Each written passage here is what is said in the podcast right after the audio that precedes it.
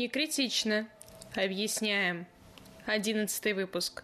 Рынок искусства в России. Часть вторая. Здравствуйте, дорогие слушатели. Это вторая часть про рынки искусства. В ней мы продолжаем разговаривать с Натальей Горленко и обсуждать основные сложности, с которыми сталкиваются арт-консультанты и другие участники рынка искусства в России. Приятного прослушивания! А вот если говорить про как раз про Кристис и прочие аукционные дома, если говорить про Запад и Россию, насколько мы, допустим, изолированы, или на самом деле, быть может, мне кажется, и мы совсем не изолированы от э, другого рынка искусства, западного? Да нет, я не могу сказать, что мы сильно изолированы, а просто западные э, рынок искусства, он совершенно в другой категории цен э, находится, чем наш, э, к сожалению или к счастью. Вот, и, к сожалению, наши галереи очень мало пока что принимают участие в международных ярмарках, таких как Арт Базель, Фриз, Базель Майами и так далее. Что грустно, конечно, пока что, и мы надеемся, что расширится присутствие русских галерей, но просто это очень дорого. Для галериста поехать на Базель, это там 100 тысяч евро можно, может легко стоить, а у нас э, нет такого искусства практически, которое нужно продать на стенде современного, чтобы окупить затраты на участие в ярмарке. Плюс э, есть экспертные советы да, у ярмарок, которые отбирают э, галереи и художников для участия в ярмарке, и э, ну, часто мы не проходим. Но в этом году участвовали две галереи в ярмарке «Сателлите» Базеля, которая называется «Листа». Там участвовал у нас э, Гущин, галерея «Фрагмент» и э, галерея «Основа». Но, а что интересно, Гущин участвовал с американской художницей, скульптором, а снова участвовала с русскими художницами, но которые живут в Лондоне и как бы уже очень заметны на международной арт-сцене. То есть это такие были, скажем так, осторожные выходы. Но вот, например, галерея Малин, э, она представляла русского художника Сергея Антуфьева и все продала на его стенде, что нас не может не радовать. Но это вот такие, видите, отдельные вспышки успехов э, русских галеристов и, э, да, и русских художников. Надеемся, что это будет как-то расширяться в будущем. Хотелось бы, конечно. Вот мы еще немножечко поговорили про проблему подлинника, что современное искусство намного легче понять, подлинник или нет. А что касается вообще в целом, а, если может даже немножечко коснуться старого искусства, в чем заключается проблема вот этой системы экспертизы, экспертизы, этой инфраструктуры. Проблема заключается в том, что легальный э, рынок э, искусства русского, скажем, 19 века, 18 века, как таковой отсутствовал э, в Советском Союзе. И поэтому это все как-то происходило так по-тайному, знаете, как и форцовщики, да, там туда-сюда все это продавали. Вот. И во многом надо было полагаться, никаких институтов экспертизы, конечно, не было, нужно было там вот полагаться на каких-то своих знакомых экспертов или самому искать материал, там действительно ли была такая работа у такого-то художника. Потом была практика экспертизы и в Третьяковской галерее, в центре Грабаря, в Русском музее тоже была, а при музее. Но потом, когда, значит, поняли, что это конфликт интересов, получается, что вроде как э, делает эксперт, а все это выходит на бланке музея, то есть как бы музей подписывается под этим, а, и это сотрудник музея, который проводит эту экспертизу. Были случаи, что один эксперт э, из Третьяковской галереи сказал, что ну вообще-то то, что я подтверждал предыдущие 10 лет, там вообще-то я не уверен. Люди купили вещи за там сотни тысяч долларов, э, скажем, и все это, конечно, э, повлекло за собой скандалы и, в общем, неприятные ситуации. А, и тогда экспертизу вывели бы из под крыши музея галерея. И вот, например, есть в Москве несколько экспертиз. Одна имени Павла Третьякова, другая имени Ильи Репина, куда э, теоретически, практически, да, можно сдать работы. И э, они привлекают музейных сотрудников, э, экспертов для анализа работ. И теперь часто так получается, что когда вы сдаете там условно Константин, картинку Константина Коровина с бумагой на бланке Третьяковской галереи, скажем, там 2006 года, у вас очень много шансов, что в 2021 году она уже не будет подтверждена, авторство не будет подтверждено. Константина Коровина, будет стоять, там приписывается или что-нибудь такое. Что, конечно, не может не разочаровывать. Потом не так много работ первого ряда и хорошего качества, что касается русской живописи XIX века, и тем более авангарда, много подделок, и, в общем, здесь нужно держать ухо востро и, да, очень крепко думать, прежде чем вы собираетесь либо продать, либо купить такую работу. Наш подкаст – это общедоступный проект, и мы стараемся преподнести вам знания бесплатно. Тем не менее, каждый месяц мы несем определенные расходы. Вы можете нам помочь. Ваша поддержка вселяет в нас уверенность, что наш подкаст действительно значим и помогает нам покрыть расходы на содержание подкаста. Интересно. Это, конечно, немного пугает, потому что получается, что экспертиза, она вот как будто бы нуждается в каком-то, может быть, более систематизированном сейчас э, это осмысление. То есть я говорю, может быть, не знаю, про какие-то сертификаты подлинности в виде NFT. Пока я тут вижу какую-то проблему, но я вот сейчас ее, наверное, четко сформулировать не могу, поэтому пока пойдем дальше. Может быть, потом я сейчас посижу, подумаю, что так, что у нас там дальше? Вот, еще у меня на самом деле был такой вопрос, который созрел во время нашей дискуссии. Вот вы ведете клуб коллекционер.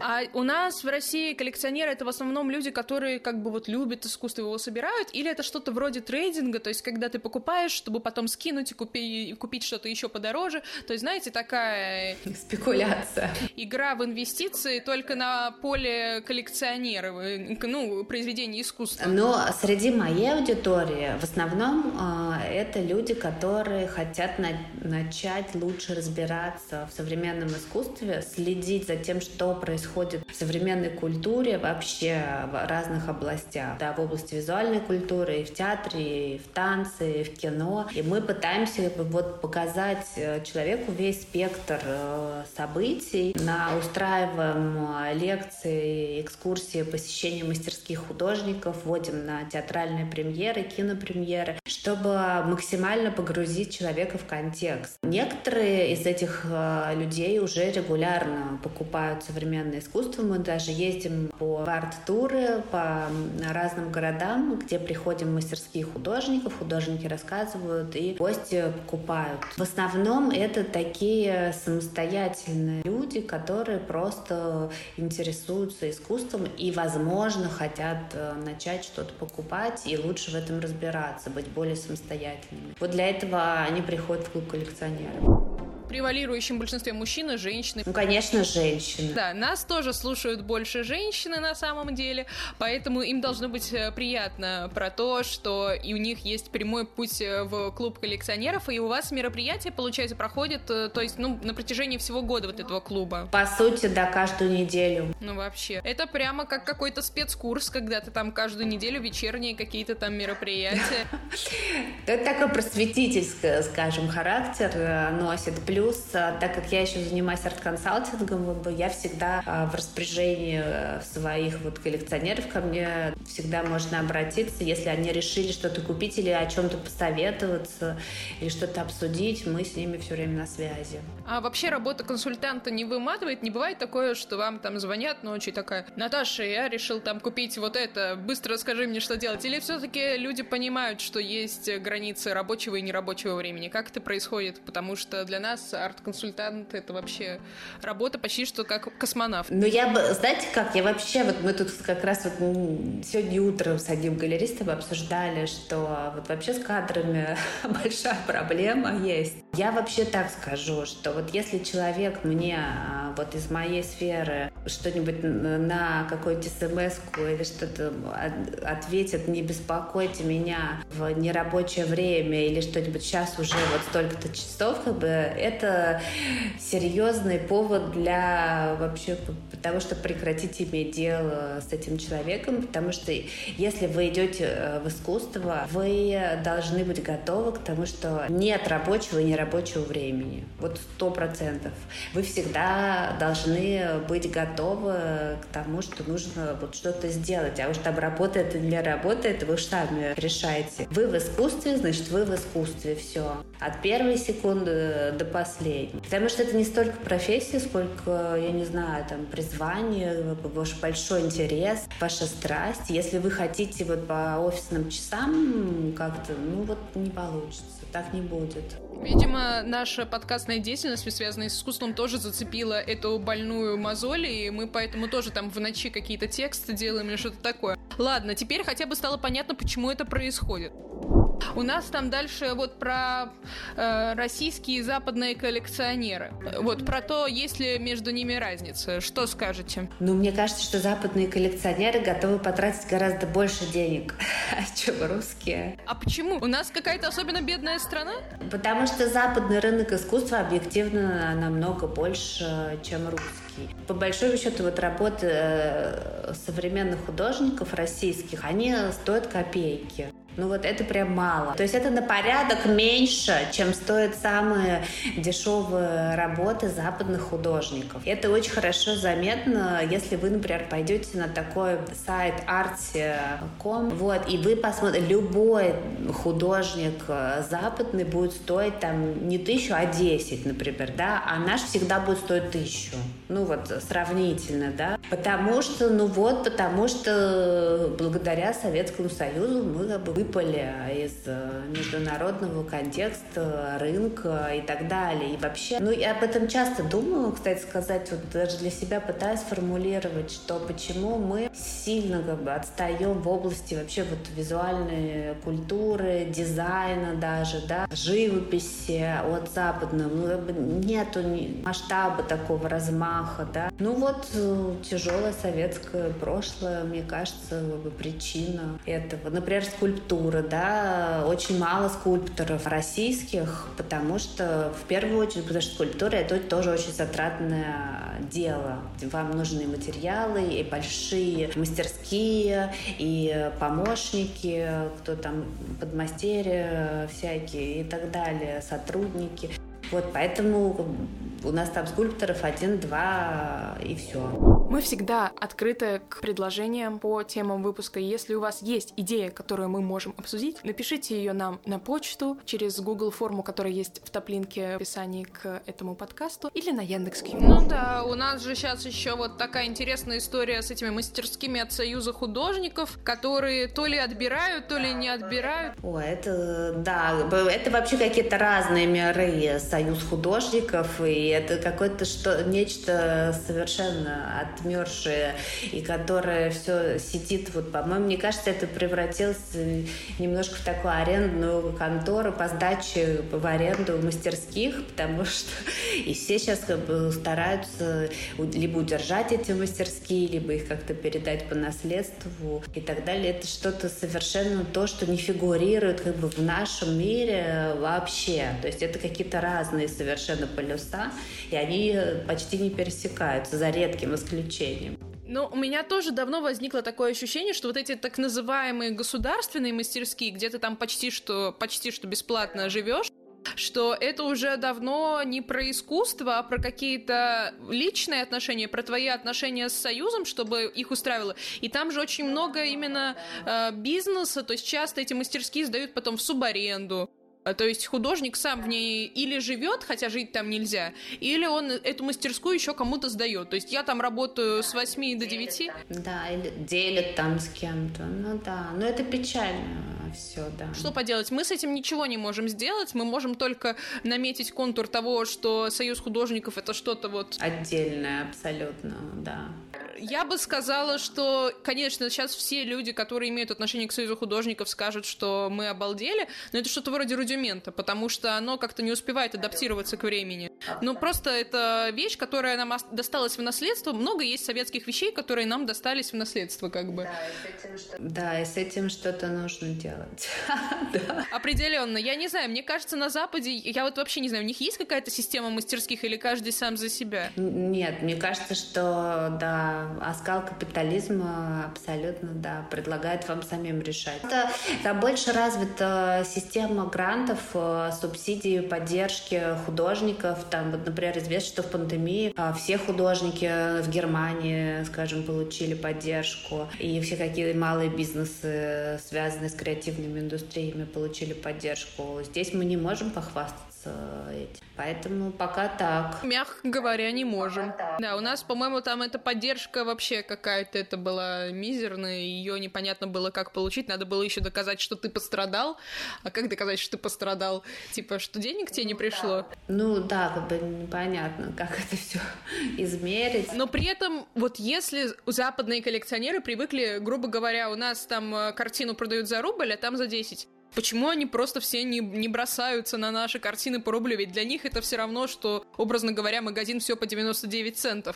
Они должны такие обалдеть, как классно. Или просто они не знают. То и другое, но объективный как бы, уровень э, качества нашего искусства не, не дотягивает пока до того, чтобы набросились э, на, на толпы западных коллекционеров. Есть отдельные люди, которые давно там ездят в Россию, любят Россию, знают э, русских художников, принимают участие в ярмарках. Например, как галерист немецкий Фолькер Диль, который там с конца 80-х годов ездит сюда и выбирает э, для своей галереи для, и для своей коллекции э, русских художников. В основном нам нужно предлагать на международный рынок больше качественного материала, чтобы быть заметными, мочь конкурировать э, с западными художниками. А это, я так предваряю ваш следующий вопрос, во многом связано с образованием в сфере да, художественных практик, и мне кажется, что за последнее время здесь наметились такие серьезные положительные сдвиги. Там вот у нас, да, есть там британка, школа, московская школа современного искусства, которая,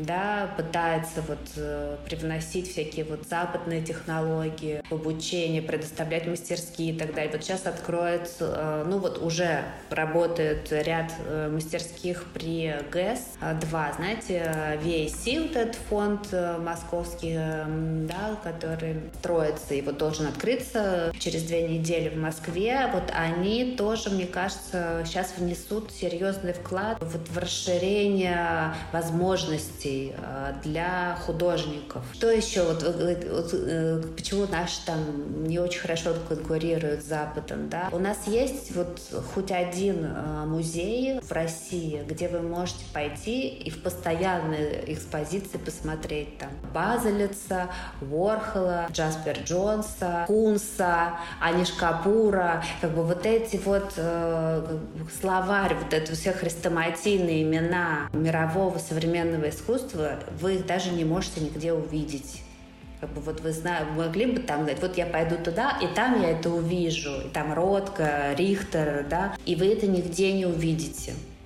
Только, ну, там, время от времени какие-то выставки, там что-то, понятно, интернет и так далее. Но вот, вот так вот пойти ногами и обнаружить Вигвара Польки на том же месте, где он там висит последние 20 лет и будет еще висеть, 150. Вот, увы, мне кажется, что во многом... Это, это очень важно для образования, но и пока я не вижу, чтобы кто-то делал такой музей таким набором художников постоянной экспозиции, чего бы очень хотелось. Да, я думаю, здесь есть определенная проблема, но вот э, эти новые школы, где, грубо говоря, учат э, современных художников, то есть какую-то ему дают базу, это, конечно, такой лучик надежды, потому что, ну, еще лет 10 назад, например, если человек такой для себя решает, я, блин, хочу быть художником. Ну вот желание у меня такое. Если он идет в какую-нибудь ну, академию да. типа ну, Репина, Штиглица, да, в Штиглица, то там что? Да? Там из него этими mm гипсами всю его дурь эту вот, дурь эту, так сказать, современную выбивают.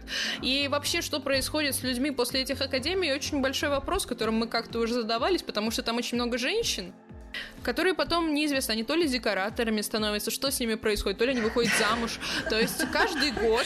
Да дело даже не в женщинах, а как в методике э, преподавания. Но с другой стороны, мы там все, например, уважаем да, академическую школу. И вот, например, ваш петербургская художница, скульптор э, Лиза Бабкова, да, она училась э, в Академии Штиглица, и у нее сильная, классная школа. Но я так понимаю, что она приложила еще массу усилий для самообразования, для того, чтобы преодолеть вот эту вот ненужную традиционность и косность и выйти как бы вот в совершенно в другой спектр чтобы вот эти свои академические навыки применить э, в области современного искусства, сделав свое искусство именно современным, а не вот они просто да умением лепить э, хорошо из гипса или из глины. Если вам интересно то, о чем мы говорим, то предлагаем перейти по ссылке в описании выпуска, подписаться на наши соцсети, на Инстаграм, Телеграм, Яндекс.Кью, Яндекс.Дзен. Там вы можете найти больше интересной информации, э, пообщаться с такими же, как и вы, любителями искусства. Ну да, но здесь, опять-таки, в этом случае мы имеем дело с э, ошибкой выжившего, потому что, э, ну, а, а кто-то смог через это прорваться и слишком лишнюю косность убрать, а кто-то не может. Но вот, может быть, как раз-таки вот эту какие-то программы около инициативы ГС-2, они как-то помогут уже двигаться в, на более европейский уровень, чтобы наши художники получали более это системное, так сказать, современное образование. А вот если вообще говорить про образование, раз у нас это, по-моему, последняя тема, которую мы в последний момент наметали, вы, может быть, даже ее не видели, потому что это было буквально за в 12 часов дня. Мы... Нет, я видела, я поэтому и сказала про, да. Собственно, у нас такой тут глобальный вопрос, то есть, например, если человек решает, что он хочет вот заниматься именно коммерческим э, искусством. То есть не просто искусствоведением, а сразу... Нет, он так не может сформулировать для себя. Тогда ему лучше вообще не заниматься искусством, если он так для себя это формулирует. 16 лет вот слушает это интервью, хотя у нас слушателей подростков не очень много, но кто знает.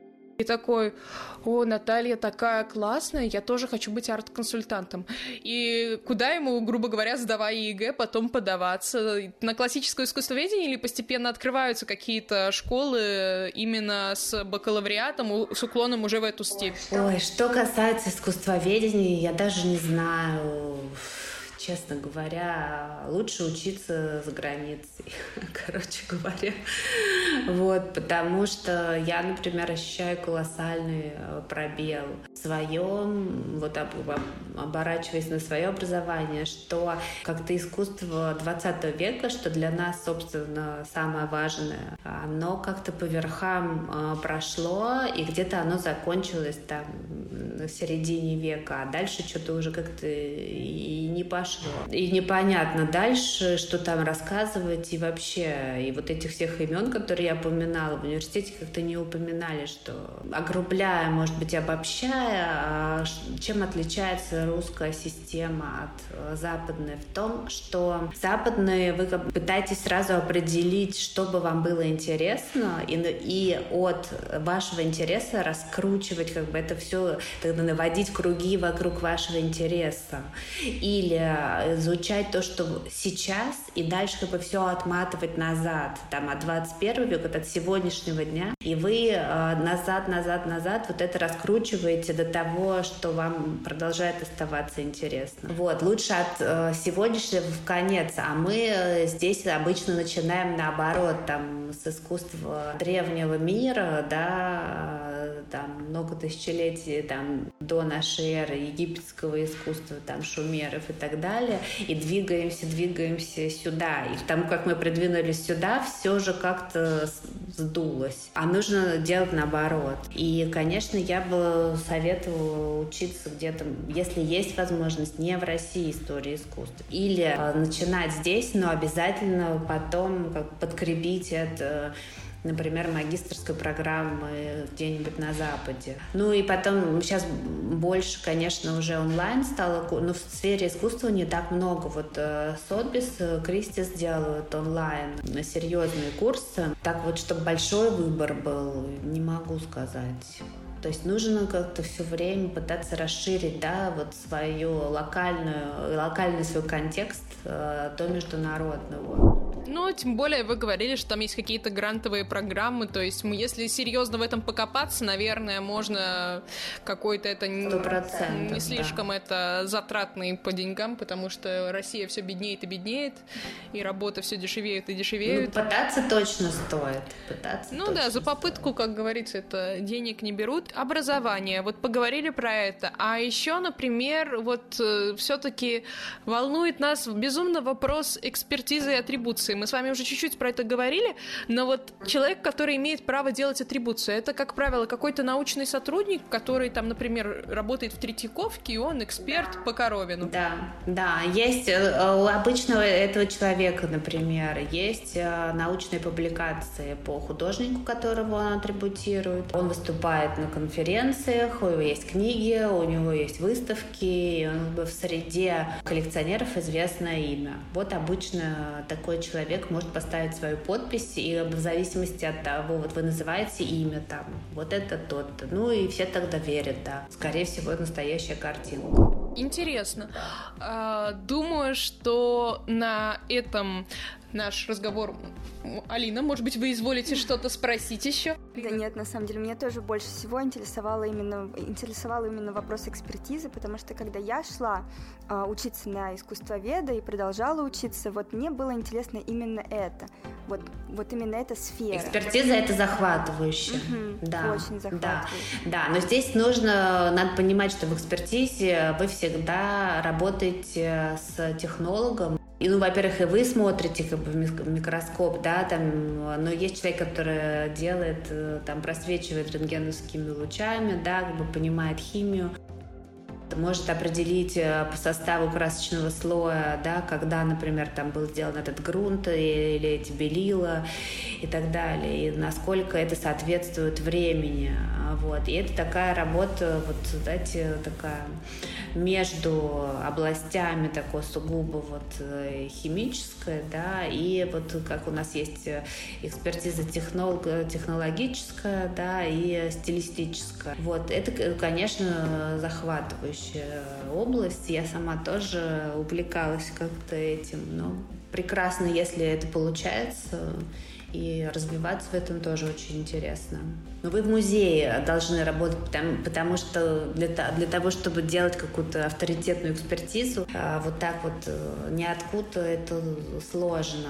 Потому что в музее вы, грубо говоря, да, все время, вот как в русском, да, музей, э, там научные отделы, они сидят прямо практически рядом со своими хранилищами. Вы идете, и вы просто обнюхиваете свой материал, и вы настолько в нем хорошо разбираетесь, что увидев там что-то, что приписывает, скажем, этому художнику, вы практически точно можете сказать, что нет, там, так не может быть и вам останется только под, там посмотреть в микроскоп и в этом убедиться. Вот э, в русском работают э, такие люди, ну и в Третьяковке, конечно, тоже, но это важно постоянно быть на материале и постоянно вот просто общупывать э, то, с чем ты имеешь дело. Это секрет эксперта хорошего, да. Аукционов, видите, у нас как Сотбис Христис нету, на, в Лондоне, там, в Нью-Йорке, понятно, во всех западных странах это есть, потому что там большой рынок искусств, много хороших вещей на рынке, где вы можете, работая в Сотбисе или Кристисе, тоже э, там или Бономсе, в какой-то момент тоже почувствовать себя экспертом, потому что очень много вещей первоклассных прошло через ваши глаза и руки. Здесь э, сомневаюсь, что не будучи в музее, вы сможете добиться такого уровня. На этом вторая часть нашего супер большого выпуска про арт-рынок завершается. Но мне кажется, это лишний повод все-таки подписаться на нас в соцсетях и следить за нашими обновлениями, потому что впереди еще много интересных спикеров, про которых мы говорим, например, в Инстаграме. Оставайтесь с нами.